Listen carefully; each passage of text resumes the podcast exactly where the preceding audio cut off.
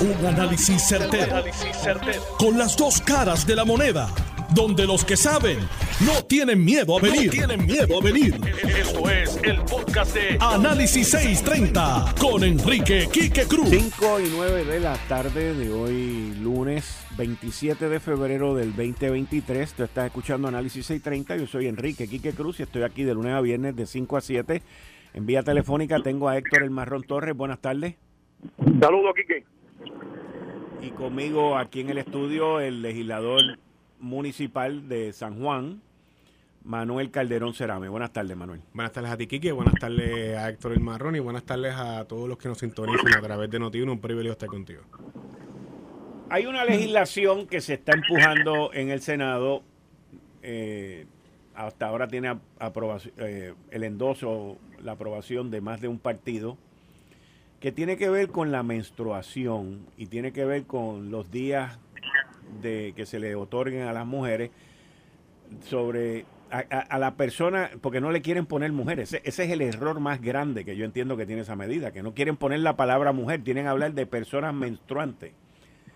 Y, y, ese es el primer error y el primer fallo que tiene ese proyecto. A mí me pueden criticar porque yo no sé lo que es la menstruación. Yo no soy una persona menstruante. Pero por otro lado, ante toda la igualdad que existe en esta nueva sociedad, pues yo creo que tengo un derecho a opinar al respecto. No solamente opinar como persona no menstruante, pero opinar como persona que he sido jefe, que tengo compañera, y que, y que he visto el dolor que algunas personas sufren por esto. Pero entiendo por mi punto, por mi punto, que la medida, sin tocar el tema de los 18 días, o de los, perdón, de los 36 días que se le pretende otorgar, sin tocar eso, yo entiendo que la medida hasta cierto punto viola la ley IPA, produce una serie de situaciones en la oficina que pueden dar, dar incomodidad y crear otras situaciones que van a crear otros problemas. Y tercero, que entiendo yo que al no poner la palabra mujer, porque la mujer es la única que tiene menstruación, al no querer poner la palabra mujer por una cuestión ideológica y de tratar de empujar otro tipo de ideología, al no poner esa palabra nada más, pues crea para que cualquier persona que se sienta un ser menstruante diga que está menstruando y que le den los tres días. Y ahí es donde está la falla más grande que yo veo en ese proyecto de ley. No solamente critico de esas áreas que yo veo deficientes en ese proyecto de ley, pero también doy una solución. Porque yo entiendo que esto es algo que se tiene que atender de alguna manera, pero se debe de atender por donde se supone que se atienda. ¿Por dónde es que se supone que se atienda? Por los días por enfermedad. Porque si estamos hablando de una condición o de una situación de salud, pues tiene que estar cobijado por esa área. Entonces, tú no puedes, no, no vamos a decir no, tú no puedes, tú no debes de por un lado querer luchar por la igualdad de la mujer, con lo cual yo estoy de acuerdo, y lo he hablado aquí anteriormente, por un lado querer luchar por la igualdad salarial, por la igualdad de beneficios y por la igualdad de otra serie de cosas que son justas y razonables que se sigan haciendo y que se siga mejorando. Y entonces establecer unos derechos únicos y absolutos para toda aquella persona que se sienta ser una persona menstruante. Y ahí es donde está el problema. Manuel Calderón. Mira, Kike, yo creo que las medidas que se presentan en la Asamblea Legislativa tienen que tener eh, un debido proceso eh, de análisis y, tienen que enmendarse para que cuando pasen al otro cuerpo, pues sean la mejor pieza legislativa de cara al escritorio del gobernador o la gobernadora para que sea una ley que verdaderamente funcione a los intereses de la población que queremos impactar. Y en ese sentido tengo que decirte que desde que vi la medida eh, y, la, y la leí y, y me enteré que estaba radicada, pues naturalmente como, igual que tú, como persona no menstruante y como, como hombre, pues tengo, debo reconocer que no tengo una opinión 100% formada a favor o en contra del proyecto, pero así analizando el nitty de lo que está dentro del proyecto, eh, pues naturalmente pues puedo emitir una opinión. Creo que si estamos buscando darle un beneficio a, las mujeres por razones biológicas, por su razón de lo que es la, menstruación o lo conocido como la regla, eh, reconociendo que hay mujeres que padecen de enfermedades como la endometriosis, que son eh, reglas y periodos eh, durísimos que le pueden causar eh, algún tipo de, inmovilidad o de, problemas o de dolores a los cuales ni tú, ni yo, ni seguro que ni Marrón, ni nada, más nadie ahora mismo en esta cabina, ni, ni, el productor, ni el técnico pueden este conocer cuál es el dolor que una mujer siente cuando tiene estos, estos periodos. Así que eso de lo primero. Lo segundo, creo que si suponamos que el ejemplo hipotético que esta ley se firma, esta ley se aprueba, se firma, el gobernador la convierte en ley.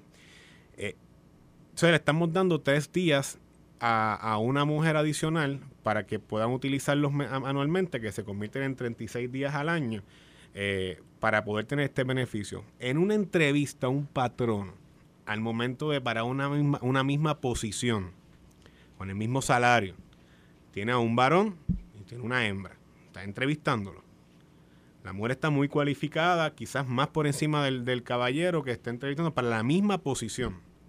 Pero en el momento en que la junta de directores o, el personal o el, gerente o el dueño de la empresa tienen que tomar la, decisión para contratar a, a, ese varón o a esa hembra, preparados los dos, con la misma paga, para una posición importante, van a tomar en cuenta el tener que decir, bueno, pero es que yo tengo que por la nueva ley, ahora a ella le tengo que dar tres días adicionales por encima que me puede cogerlos al mes para no trabajar porque pues, los pueda coger por, por la, ley de la, la, cuestión de la menstruación, etcétera. O sea que creo que eso pudiese crear un problema de darle una desventaja y una desigualdad a las mujeres al momento de uno de un patrono querer contratar eh, eh, para una competencia, una posición de entrevista a un hombre o una mujer y eso puede crear un, efecto eh, nocivo para, para la mujer. Eso, eso por lo primero. Por lo segundo, están las, las famosas leyes, pues, las licencias por enfermedad que pueden atender esta situación. Como bien tú dices, pudiese violentar la ley IPA para unas cosas. Yo, tú tienes que explicarle a tu patrono, explicarle a, a, tu supervisor que tú padeces de, de, X o Y enfermedad, que cada vez que vas te toca el periodo mensualmente, pues te tienes que explicar cosas que no se deberían de, nadie tiene que explicar. Eso por un lado. Eh, creo que eso eh, la, lo más correcto en Puerto Rico, si fuéramos a mirar eso, actualmente me parece que tú tienes hasta, 20, hasta 48 horas que te puedes acoger a la licencia por enfermedad sin tener que presentar eh, una excusa médica o tener que presentar algún tipo de, documento. O sea, tienes hasta 24 o 48 horas. Debo, reconozco que debo revisar un poco si, si son 24 o 48, pero hay una licencia por enfermedad que quizás ahí pudiese haber una ventana para poder presentar legislación que beneficie a mujeres, personas menstruantes, que hoy día sí tienen periodos y reglas contundentemente duras y agresivas que le incapacitan eso. Otra cosa, hay un video que yo vi de una persona que yo respeto mucho, es el licenciado Jaime Zanabria, eh, que hace una explicación, que es un experto abogado en, el ámbito laboral, que hace una explicación eh, sobre los beneficios, los pros y los contras de esta legislación. Y él dice que eh, esto eh, pudiese crear un problema en el, en el mercado laboral al momento de las contrataciones, al momento de... y le pudiese crear un problema de desigualdad frente a las mujeres. Pero hoy día, luego de la pandemia, hay muchos otros eh, modalidades de, de, trabajo y de empleo que se han implementado, como por ejemplo es el trabajo remoto. O sea, tú puedes darle una, o acomodo razonable igualmente a una persona una, en este caso una mujer, que tenga algún problema en sus periodos, que tenga algún problema, eh, algún tipo de enfermedad, la conocida como la endometriosis, algún tipo de que le produzca un dolor que pueda eh, incapacitarla o, que le provoque que no pueda hacer su trabajo de manera correcta, mira, mano, tú le pones una acomodo razonable de un trabajo eh, por remoto, ella, pues, esa persona, e, esa mujer puede trabajar desde su casa, puede estar en un ambiente más, más, tranquilo, más dispuesto para poder hacer el trabajo que yo creo que se quiere hacer. Me parece que si analizamos eso y miramos la legislación, creo que puede ser más positivo para las mujeres, que al final creo que es la población que queremos impactar. Mira, o sea, que la explicación que yo di sobre el proyecto de ley es exactamente lo mismo que tú leíste. Prácticamente.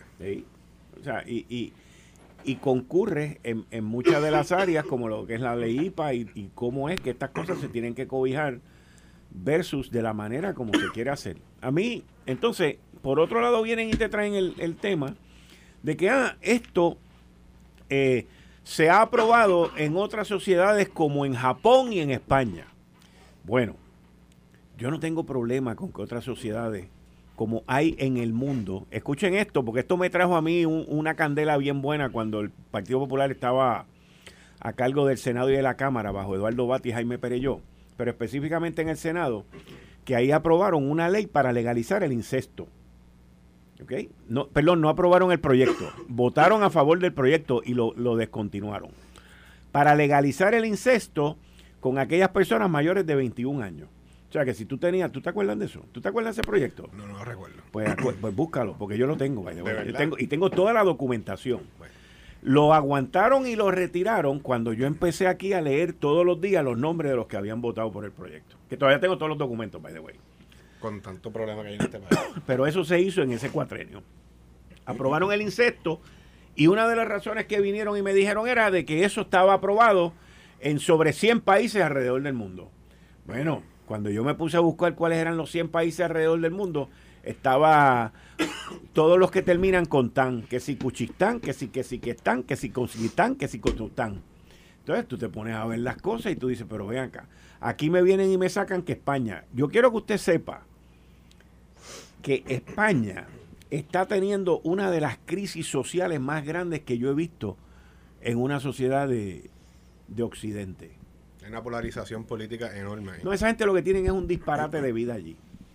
Acaban de aprobar, acaban de aprobar, y le pregunté a un amigo mío que vive allí, y le, o sea, mi pregunta fue, ven acá, ¿fuiste tú quien me mencionaste sobre la situación de que allí aprobaron el que una persona puede tener sexo con un animal.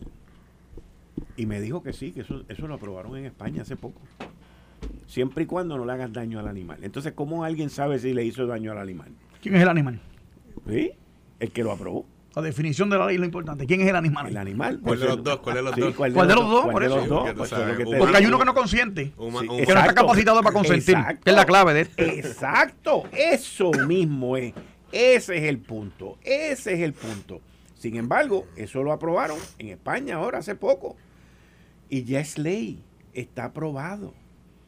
Entonces, cuando tú tienes una situación como esa, pues no me vengas a utilizar sociedades como pasó con el incesto, sociedades donde la situación de lo que se está viviendo allí es un disparate, porque es un disparate. Mira, yo le pregunto a la persona, buenos días, ¿fuiste tú quien me envió una foto de un perrito sobre una legislación que acaban de aprobar en España que se puede tener sexo con animales? Y me dice, eso ya es ley aquí. Y con menores. Y penado al matar una raza en tu casa. Ah, o sea que si tú matas una rata en tu casa te acusan y te meten preso. Eh, esto es los extremos. De, de momento hemos entrado en un giro en algunos países y en algunas sociedades donde todo lo no permitido moralmente de momento empieza a ser permitido moralmente. A base de unos grupitos pequeños que de repente dominan los procesos y deciden pues que ahora esto está, esto va a ser bien. Te voy a dar otro ejemplo, que no tiene que ver con sexo, ni, ni con géneros, ni con hombres, ni con mujeres, ni lo que quiera hacer cada cual. La marihuana. En el Congreso de los Estados Unidos existe un caucus de la marihuana. Hoy ese caucus está buscando establecer unos límites y establecer una serie de medidas porque se dieron cuenta que la marihuana le está creando un problema a los menores de edad. Es que, Kike, déjame decirte una cosa. Eh, y eso que tú traes, el ejemplo de cosas que han funcionado en otras jurisdicciones o que se han aprobado en otras jurisdicciones y quererlas implementarlas en Puerto Rico. Ese ejemplo de la marihuana es bien importante porque en el caso de Puerto Rico y en el caso de lo que se ha presentado en jurisdicciones de los Estados Unidos, toda medida y toda medida se dice legalización, pero realmente regulación, eh, tiene que tener unos controles y se ajusta distinto, no es lo mismo la sociedad puertorriqueña que la japonesa, la española que la estadounidense. Así que toda medida que se vaya a traer tiene que garantizar que tenga unos controles y que se regule para que pueda funcionar dependiendo a quién tú se la vas a presentar. El problema es que con la marihuana no se hicieron estudios y no se hicieron controles. Porque de momento vino este empuje bien brutal de que la marihuana era medicinal. Oye, yo no tengo ningún problema con la marihuana medicinal. El problema que yo tengo es cuando tú tienes menores de edad que de momento, por razones médicas, pues estamos bien y están teniendo unos problemas psicóticos y están teniendo unos problemas de salud que no se habían mirado ni se habían estudiado anteriormente. Y ahora ese caucus en el Congreso de los Estados Unidos que empujó la marihuana y que decía que esa era la octava maravilla del mundo, pues se está dando cuenta de los problemas de salud y de los problemas psicóticos y de los problemas que le está creando a los menores, a los, a los jóvenes. ¿Ok? Entonces, ese discurso que tú estás diciendo, ¿está bien o está mal? Es la pregunta. ¿Cuál de ellos? Eso de la igualdad. Yo entiendo. Porque el, el problema es sustantivo. yo entiendo que en unas áreas sí. Bueno, en unas áreas pero no puede ser una cosa generalizada, correcta. Y no estoy hablando de Puerto Rico, porque esto es una. Eh, mira, Puerto Rico es una sociedad conservadora y no lo quieren aceptar. Y yo personalmente cojo al Partido Popular Democrático como un clásico ejemplo de lo que es un partido grande, robusto, conservador, que ha sido secuestrado por cuatro o cinco personas con una agenda completamente liberal y que ha hecho la gente, se ha ido por otro lado, que es lo mismo que está ocurriendo en el Partido Nuevo Progresista. Pero lo que pasa es que el Partido Nuevo Progresista nunca se vendió como la Casa Grande. Vengan todos para acá, que aquí nosotros vamos a ganar las elecciones con PNP, populares, independentistas, esto y lo otro. No. Y mira lo que ha pasado. Y ahí tú lo, en, el Partido Nuevo, en el Partido Popular Democrático se ve claramente. Y ahora, en las pasadas elecciones, se ha empezado a ver ese desgaste electoral en el Partido Nuevo Progresista por estar con las agendas que no son políticas locales, son del Partido Demócrata. Estamos de acuerdo. Ahora la pregunta mía es si este discurso nuevo de ser inclusivo, este discurso de darle espacios en los directorios o en las juntas de gobierno de los partidos mayoritarios a unos sectores por ser inclusivos, es lo que ha detonado en que se disparen medidas legislativas que son ridículas. No me has preguntado lo que yo creo del proyecto, eso lo discutimos después de la pausa, pero me interesa darte mi opinión también. te, voy a dar la, te voy a dar el punto, lo que pasa es que lo que pasa es que yo estaba terminando con, la introducción, pero el primero de regreso eres tú. Eh, estás escuchando el podcast de Noti1. Análisis 630 con Enrique Quique Cruz. 5 y 32 de la tarde de hoy, lunes 27 de febrero del 2023. Tú estás escuchando Análisis 630. Yo soy Enrique Quique Cruz y estoy aquí de lunes a viernes de 5 a 7 y como todos los lunes de 5 a 6 con Héctor El Marrón Torres y hoy Daniel Machete Hernández está excusado. En sustitución de él está el legislador municipal de, San Juan, Manuel Calderón Cerame. Héctor El Marrón Torres, la ley sobre la menstruación.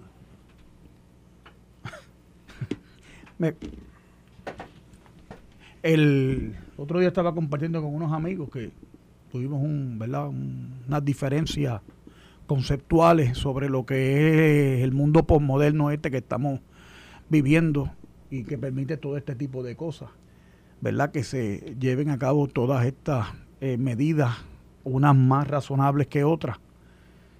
Y yo indistintamente de la cuestión de la endometrosis y de algunas otras condiciones, ¿verdad? Que puedan derivar de eh, eh, que el legislador tenga eh, presenta a la hora de presentar un proyecto como este, yo creo que esto es un proyecto que es dañino fundamentalmente a la economía de Puerto Rico y al mundo laboral. Máxime cuando vivimos en un país donde apenas el cuarenta y pico por ciento bajito de la gente trabaja, la tasa de participación laboral es así. Entonces, hablaba contigo en la pausa ahora del mundo, ¿verdad? De la lucha esta de la igualdad, de la supuesta igualdad que no puede ser un discurso uniforme. Porque la realidad es que los hombres y las mujeres no somos iguales. Punto al asunto. Usted lo puede llamar como usted quiera, pero no somos iguales. Eso no quiere decir que vamos a discriminar con personas del mismo sexo. Cada quien en la privacidad eh, tiene un derecho a vivir como quiera. Y donde haya algunas anomalías públicas en, el, en, ¿verdad? En, el, en, el, en lo social que conlleve eh, eh, algún tipo de discrimen específico contra miembros de la comunidad LGBT, no sé ni cuántas otras letras más tiene eso, pues, pues atiende, se, se debe atender y tratar con justicia a todo el mundo. Pero esta campaña de transculturalizar y de tratar de eh, imponer una visión de mundo que no compartimos un gran, una gran cantidad de personas, a mí me parece que es equivocado. Tú hablabas ahorita del Partido Popular, la Casa Grande, el discurso ese inclusivista, que ¿verdad? para ser inclusivo, pues entonces hay que darle espacio a todas estas cosas. Y hablabas de ese caso de bestialismo en España, o no sé, no, en Japón, no sé cuál era. España. Eh, donde ya hasta se permite ¿verdad? tener las eh, relaciones con sexo, eh, de sexuales con, con animales.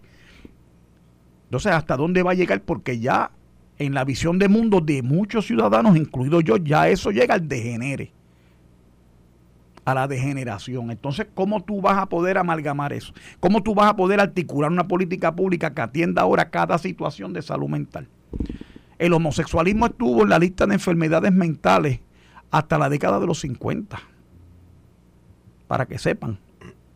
Y se dice que en la historia han habido personas que fueron homosexuales que tuvieron unos logros eh, eh, excelentes y eran homosexuales calladitos.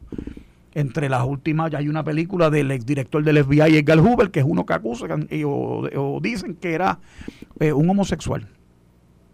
Director del FBI.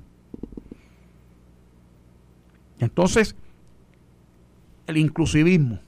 El PNP, cuando Ricardo Rosselló es gobernador, crea una posición en el directorio del PNP para la comunidad eh, LGBT. El Partido Popular creo que la tenía también o la tuvo también más o menos para esa misma época. La tiene.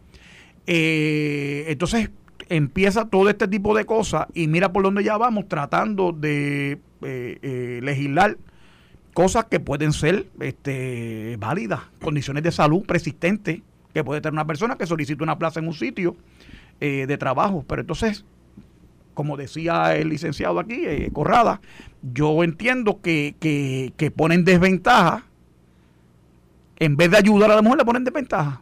El universo de mujeres. El universo total del mundo laboral de mujeres. Porque no todas tienen esa condición de, endometriosis, como tú mencionaste. Correcto. Y, entonces la privacidad del paciente, de la persona como, como que tiene la condición, eh, si quiere hablar, tiene una ley federal que la protege que es la ley IPA. Creo que lo mencionaron algunos de ustedes. Entonces, ¿dónde queda toda esa conjugación de factores cuando tú lo haces uno para la hora de, legislar? Y yo, pues, para tirar más charco, como ahora hago, pues si yo fuera senador o representante, lo votaría en contra. Yo creo que hay otra manera, debe haber alguna otra manera de tratar de atender situaciones de personas que puedan tener esas condiciones. Porque del universo, y perdonando, licenciado, y lo escucho ahora, pero del universo laboral, ¿cuántas personas tienen endometriosis? ¿Cuál es el motivo fundado para hacerlo así? Porque lo legislaron en España o en Japón o en la Conchinchina. No puede ser, Puerto Rico no puede, un país sobre legislado como el que tenemos, no podemos seguir legislando cosas que tienen un efecto especialmente sobre el desarrollo económico y, y sobre eso específicamente en la creación de empleo o el reclutamiento laboral en, en, el sector privado y en el público también. y, en, esa, en esa línea, yo creo que eh, cuando se presentan medidas como esta, que pueden tener un fin loable, pero creo que son erradas en la manera o lo que están enmendando en el texto de la ley, al final lo que puedes terminar creando es un paradigma o un estatuto legal que lo que haga es incluso lucir ante la sociedad y ante un patrono y ante la oferta laboral en Puerto Rico a la mujer como una figura débil, porque necesita tres días adicionales frente a un hombre al mes para por, una razón biológica, por una razón, eh, ¿verdad? De lo como decía en mi primera intervención, eh, lo que se conoce como la regla, los periodos, la menstruación, etcétera. Yo creo que eso quizás, estoy convencidísimo, que no es ni tan siquiera lo que, lo que se busca en la legislación. Pero creo que, que al final el hecho de que se abra la discusión es positivo. El hecho de que para eso es la Asamblea Legislativa, aunque a uno no le guste la medida o lo que sea, para eso es, es, la Cámara y es el Senado, para que se presenten las medidas, se analicen las mismas, se evalúen las mismas. Si tiene los votos o no, yo desconozco. Si creo que al final eh, ayuda a las mujeres o no, me parece que esas son las que más deberían de hablar eh, y yo escuché en estos días a la presidenta del Centro Unido de Tallistas, que es mujer, eh, hablando sobre la medida, diciendo, espérate, esto me gustaría evaluarlo con calma. Eh, quiero eh, conocer más. No sé si necesariamente lo, lo puedo evaluarlo eh, como mujer o lo evalúo como, como jefa de un gremio que agrupa a pequeños y medianos comerciantes en Puerto Rico. Si esto pues puede ser positivo o no para el mercado laboral y pues naturalmente pues para las mujeres dentro de la industria. Así que yo creo que al final esa, ahí es que tiene que ir dirigida la, la, la, la conversación y el análisis. Eh, yo creo que al final, si queremos ayudar verdaderamente a mujeres que padezcan de enfermedades como la endometriosis o, de enfermedades de, eh, de, menstruaciones y periodos eh, duros o agresivos, volvemos, aquí los tres somos varones y no creo que podamos ni tan siquiera tener la capacidad de poder expresar verbalmente cómo es que es esa situación. Pero me parece que la, en la licencia por la enfermedad, me parece que por ahí hay una gran oportunidad para realmente, legislar algo que beneficie a la gran mayoría de las mujeres eh, en Puerto Rico y que no se vean eh, eh, en desventaja al momento de entrar a una entrevista laboral, ni mucho menos que se vean débiles ante el hombre frente al mercado laboral al momento de una mujer querer obtener una posición, sentirse que tiene que tener tres días por asuntos de, ¿verdad? de periodo o, la o una licencia especial por menstruación frente a un varón en una oferta de trabajo que no la, no la necesita por razones biológicas. Mira, yo, yo en mi escrito comienzo de la siguiente manera. Se titula La propuesta menstruación legislativa. Y, y, y, me y comienzo con este primer párrafo. Sé que hoy como hombre que soy, no creo que biológicamente debo opinar sobre la propuesta ley de la menstruación. Pero también sé que en el futuro, y pongo entre paréntesis, según está escrito en el proyecto de ley, que yo me pueda sentir mujer y me pueda cobijar bajo esa propuesta. Y eso es parte del problema que tiene este proyecto. O sea, en, en momentos donde se lucha por la desventaja, se abre una ventaja, una ventana que crea una desventaja.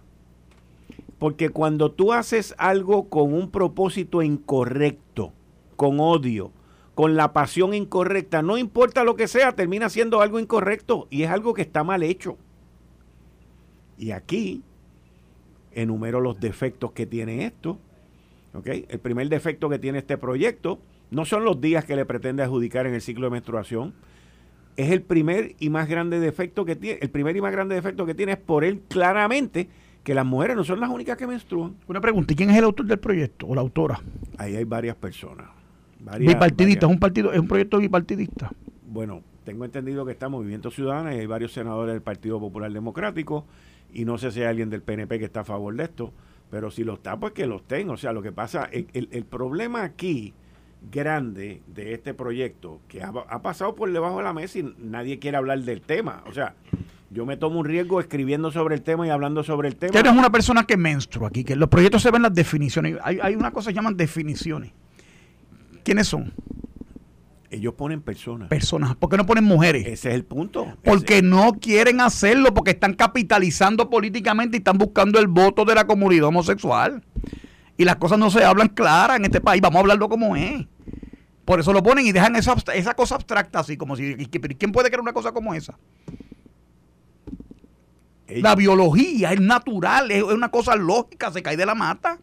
Biológicamente no somos, no somos iguales. No somos iguales, por Cristo, no son disparateros. Pero.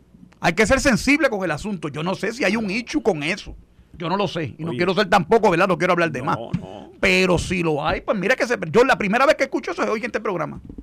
Yo reconozco que, que... Porque está pasando por debajo del radar y de pues momento bien, pues, lo bajan por descarga y no, lo pues Bien. Oye, por, por alguna se empieza, está bien. Yo no creo que eso vaya a suceder. Me parece que, y de verdad, volvemos, reconozco que, que no tengo una opinión 100% formada en cuanto al tema al final yo creo que aquí los tres quisiéramos, lo que estamos analizando esto en la manera que queremos que sea una legislación que sea beneficiosa para las mujeres y que no sea adversa para ellas en el mercado laboral. Eso, eso hay que decir las cosas como son, pero no creo que se vaya a descargar ni que lo vayan a pasar por debajo de la mesa. Y mira, y no sé incluso si llegara al escritorio de gobernador si el gobernador la firmara, pero me parece que es una que es positivo que se abra la discusión, pero que se abra la discusión fuera de los nichos eh, de los cuales se establece feministas pero tú crees que se abra la conversación y se habla si verdaderamente hay un problema así en Puerto Rico que las mujeres también opinen Lo que no va a pasar, pero Corrada, este, lo que no va a pasar, Calderón, Calderón discúlpame, Calderón, eh, lo que no va a pasar es eso.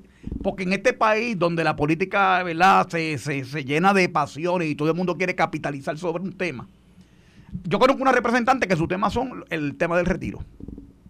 Y lleva 30 años, y lleva 30 años viviendo el tema del retiro y los pensionados. Y no sabe más nada más que el, tema que, y digo, lo digo con mucho respeto a Lourdes, que, Luis Raúl, que el único tema es Luma. Luma, ahora es Luma, ha cogido San Benito tema de Luma para llevarnos por el camino de la amargura. Siempre que oímos ese nombre es para algo de Luma. Sí.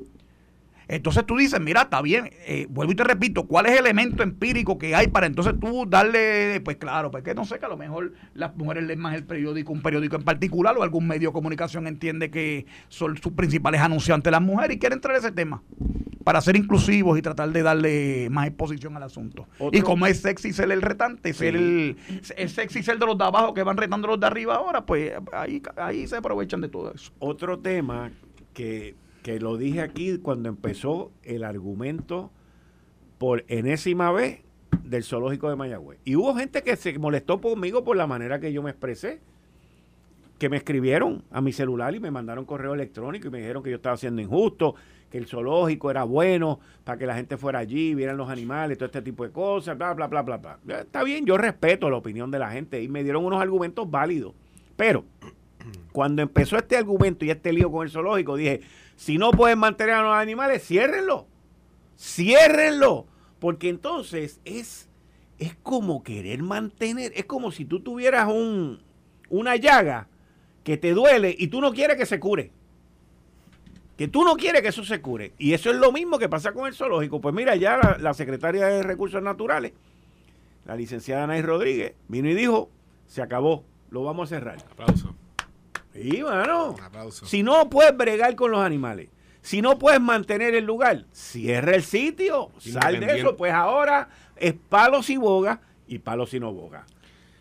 Mira, independientemente de, de, si hubiese los fondos, si hubiese el dinero para comprarle buena alimentación y buen alimento a los animales, tener los mejores veterinarios, los animales no tienen por qué estar en, una jaula metidos eh, toda su vida. Eh, y yo creo que los zoológicos, yo leía los otros días un artículo del, de hecho, del periódico Hablando de España, del país, sobre la situación de los... De, es un tema global. ¿Qué vamos a hacer con los zoológicos? Los zoológicos se prestaban para principios del siglo pasado eh, cuando no había internet, cuando no había enciclopedias, cuando no tú no tenías, tú podías imaginarte lo que estaba era No estaba Animal Kingdom. Por eso, no estaba, no, podías imaginarte que la gente va aquí va aquí hablando a verlo y no va a Mayagüez. Por eso, tú te imaginabas un, un, safari en África, era inimaginable, lo podías ver en, revistas, eh, si acaso para allá, para los 50, 60, de, National Geographic no habían videos, no había, o sea, no había la manera de tú conocer la diversidad eh, de, la, de animales y de la y de la fauna que hay en el planeta. Pues tú tenías un zoológico, los tenías en ciudades grandes donde la gente pues podía ver lo que era un tigre, un oso, un elefante, eh, podían ver serpientes, animales exóticos, y era por una cuestión para uno conocer y verlo. Hoy día cuesta solamente entrar a YouTube y cuesta solamente eh, entrar a Netflix o prender el televisor y ver cuánto visual sobre el océano, sobre eh, eh, los desiertos, sobre los, bosques lluviosos, las planicies y ver la cantidad de animales que tiene este planeta. O sea, yo creo que ya los zoológicos cumplieron en un momento un propósito y me parece que es importante, es importante es importante ver, eh, entender que los animales en cautiverio no le hacen no se hacen bien y yo creo que los zoológicos ya eh, ahora se están convirtiendo en lo que se conoce como santuario. Pero para tú tener un santuario, tienes que tener una cantidad de terrenos protegidos, eh, que en Puerto Rico los hay, pero ¿sabes? un santuario puede ser, por ejemplo, el Yunque, es un santuario enorme de cantidad de cotorras puertorriqueñas y animales endémicos y de, y de, y de eh, flora endémica de este país, que está sujeto y abierto en, en una cantidad de cuerdas enormes. Pero el hecho de que tengamos un zoológico, eh, a, lo como eran los zoológicos en los años 40 y en los años 50, eh, de tigres encerrados, elefantes eh, en un espacio reducido, para mí, de la misma manera que en un momento, en mi más juventud, condené SeaWorld en un momento, pues me parece igualmente que el zoológico en Mayagüez ya cumplió su propósito y hay que pasar la página y convertir aquello allí en otra cosa. Eh, yo me acuerdo una vez una conversación de convertir, eh, utilizar el, zoológico en Mayagüez y abrir por primera vez en Puerto Rico una primera escuela de veterinaria. O sea, la cantidad de estudiantes que estudian biología para estudiar veterinaria tienen que irse a Santa, a Santa Cruz o tienen que viajar a los Estados Unidos. Puerto Rico tiene mercado para eso, una buena escuela de veterinaria. Ahí puede ser un ejemplo es un, está allí al lado del, del, colegio de Mayagüez utilizando con la Universidad de Puerto Rico o que alguna universidad privada lo utilice como una alternativa y lo convierta en algo que verdaderamente produzca mejores cosas que ver los visuales de los de, de, los de los, los tigres y los leones en, en, sus huesos y los elefantes tristes y aquello allí. Ya yo, yo yo recuerdo llevar a mi nena una vez de pequeño y yo tú sabes dije con, contra de verdad esto esto no tiene ningún ya cumplí un fin ya no, no merece más estar no, estamos torturando a estos pobres animales allí. La realidad. Yo creo que muy bien por la secretaria, muy bien por la administración y creo que es lo correcto. Había que cerrar el zoológico ya. Muy bien. Había que cerrarlo. ¿Estoy de acuerdo? Ahí no, hay, ahí no hay más nada que buscar. Si tú no puedes hacer el trabajo, ciérralo, termina con eso y olvídate de eso. Fracasaste, fracasaste. Cerraste la Autoridad de Energía Eléctrica cerraste esto, cerraste aquello, está todo. El gobierno no está. Pero me alegro que Calderón diga eso, porque los mismos que están hablando del proyecto este de, la menstruación y que es ese mismo público izquierdista, hablaban cuando se vendió la telefónica, ahora que tú hablas de la autoridad eléctrica, de que la telefónica era un patrimonio. Y me alegro que él diga que el Yunque es un patrimonio. Eso sí es un patrimonio. La telefónica era un negocio, un negocio que se convirtió en gubernamental por la compra en un momento dado de una administración gubernamental para eh, eh, eh, hacer crecer la telefonía en Puerto Rico y cuando eso dejó de ser práctico, comercialmente se enajenó y se vendió cuando era correcto hacerlo. Y así debe ser. Oye, me extraña que no me hayas preguntado de la Asamblea del Partido Popular. Pensaba que ibas a, romper con eso. Te voy a preguntar ahora, es el próximo tema el Partido Popular tuvo su asamblea ayer. Escogió a miembros de la Junta de, Gobierno.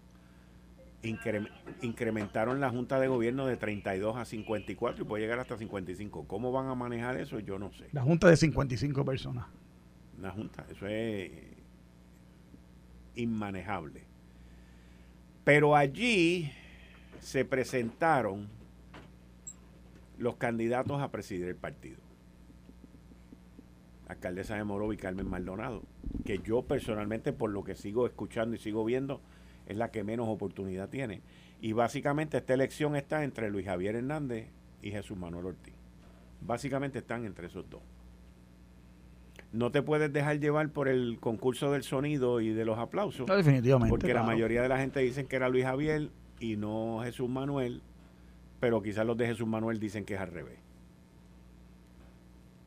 Yo escribí una columna sobre esto donde yo entiendo que el Partido Popular, en vez de limpiar la casa, lo que ha hecho ha sido ampliar la casa. Pero, pero, los del PNP podrán decir, podrán criticar y podrán comparar. Ahora, el próximo domingo le toca al PNP llenar el coliseo de Roberto Clemente. Que no es cascareñoco. Allí el PNP tiene la capacidad de llenar el Roberto Clemente. Está bien, pero, pero no es que tenga la capacidad. y el Partido Popular también, by the way. No, pues yo, es que lo haga, es que lo haga. Bueno. Y ahí es donde está el Ahí está la organización. Bueno, por eso. Hay unas personas a cargo de eso que tienen que demostrar su capacidad organizativa para hacer eso. Pero de que los dos partidos principales pueden. Es más, te voy a decir más. Y Victoria Ciudadana también. Y Dignidad también. Sí. En teoría, están, todos los partidos mayoritarios están capacitados. Ahora, ¿cómo tuviste esa asamblea ayer? Pues pérrima. ¿Por qué? Porque sí. Había más gente en la, en la actividad de Tommy que en, que en el, que en el holgorio de Tommy que en la, que en la actividad esa de los populares. Yo eh, de una actividad para seleccionar un presidente. No, no eh, eso no es en mayo. Eh, en mayo, por eso, pero la, eh, acuérdate que aquí te un golpe de estado de Almao, sin decirlo. Y cuando tengo la paso de encima, este, lo que te puedo adelantar es que se le dio un golpe de Estado al presidente del Partido Popular Dalmau, que se monta en la bola y dice presente para ser candidato a la gobernación. O sea que el Partido Popular tiene cuatro candidatos, no tres, yo difiero de ti en eso, tiene cuatro candidatos potenciales en este momento de la gobernación. Y yo creo que la movilización que hicieron, un alcalde, dos alcaldes, el de, el de Morovi y el de Villalba, y el representante que entiendo que tiene el apoyo del sector eh, de Héctor Ferrer y de, y de Alejandro García Padilla, que fueron expresidentes de ese partido en algún momento dado. pero... Eh, me parece que, ¿cuántos habrían? Vamos a suponer que habrían 2.000 personas allí. Como 3.500 personas. ¿Tú, crees que, tú, tú, crees que hubieron 3.500 personas? Pues yo entiendo que es muy poco. Y yo creo que, yo creo que eh, minimizar eh, la, la, asamblea del Partido Popular eh, no es lo correcto. Yo creo que el PNP debería de, entender que eso es un asunto de nosotros los populares y ah, enfocarse en llenar el Clemente este próximo domingo. Yo te tengo que decir que tres cosas importantísimas que eran indispensables para la Asamblea del Partido Popular. Número uno, el Partido Popular está unido. a pesar de la primaria, a pesar de la, primaria que abre el, el 7 de mayo, unido por completo. Número dos, el Partido Popular se está renovando completamente y ha entrado un montón de gente joven, de candidatos nuevos, de lideratos nuevos a las organizaciones nuevas en la Junta de Gobierno, que era indispensable que pasara. Y lo tercero, pese a lo que muchos estaban diciendo y lo que muchos llevan diciendo y analizando y sobreanalizando y tienen doctorados en criticar y analizar el Partido Popular, pese a que se fueron del Partido Popular, el Partido Popular demostró convocatoria en su Asamblea General, eh, eh, pese a que se decía que estaba desorganizado, pese a que se hicieron las asambleas en, en periodo de un mes y medio, lograron reunir un grupo de gente eh, copamos los periódicos, copamos los noticieros, estuvimos, somos noticias, están hablando del Partido Popular y ahora ese partido con esa nueva junta de gobierno renovada y esos tres candidatos de cara al 7 de mayo tienen el gran reto, Quique, y amigos que nos sintonizan, de hablarle ahora al partido que es el partido más grande que tiene Puerto Rico. ¿Sabes cuál es? No es el PNP, el de los indecisos, los no afiliados. Esa masa de gente que ni se han enamorado de Victoria Ciudadana ni de la Alianza Independentista, que no ven alternativa quizás en el PNP por el desgaste de los pasados ocho años y que el Partido Popular puede presentársele como una oferta renovada, fresca, nueva, coherente a ese electorado. Ese es el gran reto que tiene la amiga Carmen Maldonado, el amigo Jesús Manuel Ortiz y el amigo Luis Javier Hernández. Ya, ya ayer fue el primer paso. Ahora el próximo es el 7 de mayo. Y del 7 de mayo hasta las candidaturas a la gobernación y las candidaturas a la gobernación, naturalmente hasta las elecciones del 2024. El camino está hecho. Yo no lo el Partido, si el Partido Popular se está renovando con senadores que llevan 20 años ahí, ayudantes de prensa que llevan más de 12 y etcétera, etcétera, pues es una... Ahora, yo declaro una cosa, Calderón. Yo vengo aquí a analizar. Yo, cuando tú dices el PNP, me, te refiero a los políticos porque ellos, eso lo comparto y está correcto. el Partido Nuevo Progresista se tiene que enfocar en lo de nosotros. Lo que pasa es que los, los periodistas son los que buscan la noticia y te ponen un micrófono en la boca y tú les contestas. Yo, yo no lo veo tan fácil, este Manuel, y te voy a decir por qué. Porque el Partido Popular ha sido bien castrante de sus presidentes. De todos sus presidentes últimamente. El único que se impuso y cogió una pela bien brutal fue Aníbal Acevedo Vila. De ahí para abajo todos han sido castrados y los cogen y los esbaratan. Los cogen y los esbaratan. Y, yo digo, y, ese es mi análisis, desde que declararon el 7 de, de mayo, el día de la presidencia, dije, los tres son perdedores, los tres.